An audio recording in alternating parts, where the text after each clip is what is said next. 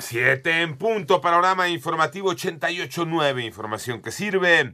Yo soy Alejandro Villalbazo en el Twitter, arroba Villalbazo13.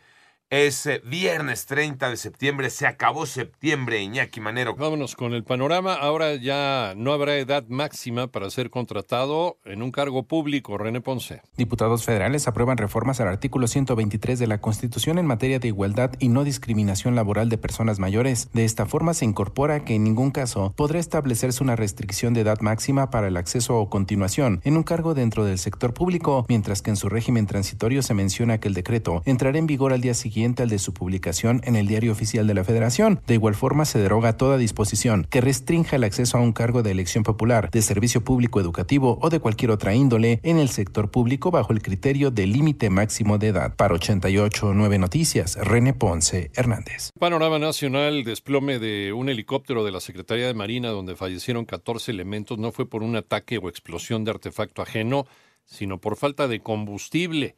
Eso informa la Fiscalía General de la República tras el peritaje en el que se analizó la caja negra de la aeronave. La Junta de Gobierno del Banco de México decidió por unanimidad elevar tasa de interés interbancaria a un día a 9.25%, un nivel récord con lo que se busca contener la inflación.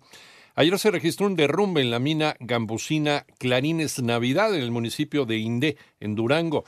Dejó un saldo preliminar de una persona fallecida y una herida informa la Coordinación Nacional de Protección Civil.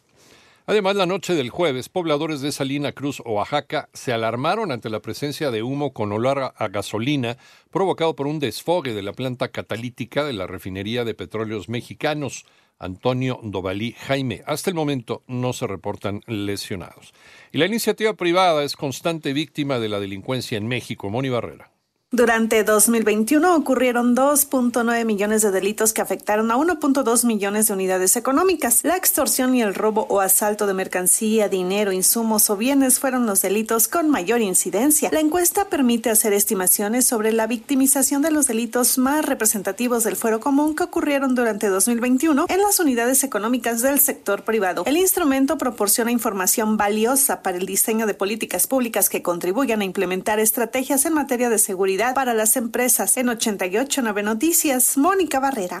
El panorama internacional continuaron las protestas en varias ciudades de Irán contra la muerte de una joven mientras se encontraba detenida por la policía. Un grupo de derechos humanos informó que al menos 83 personas han muerto en casi dos semanas de manifestaciones. Por otra parte, en Cuba se han registrado protestas ante la situación de apagón que dejó el pasado eh, el paso perdón, del huracán Ian en la isla y a través de redes sociales se acusó al gobierno cubano de cortar el servicio de Internet y de desplegar fuerzas policiales en las calles para disuadir a los manifestantes. Y al menos 15 personas han muerto a consecuencia del paso del huracán Ian por el estado de Florida, según han informado las autoridades locales. Y la combinación de fuertes vientos, lluvia y marejadas ciclónicas ha inundado casas, ha cortado caminos y ha dejado más de 2 millones de personas sin luz.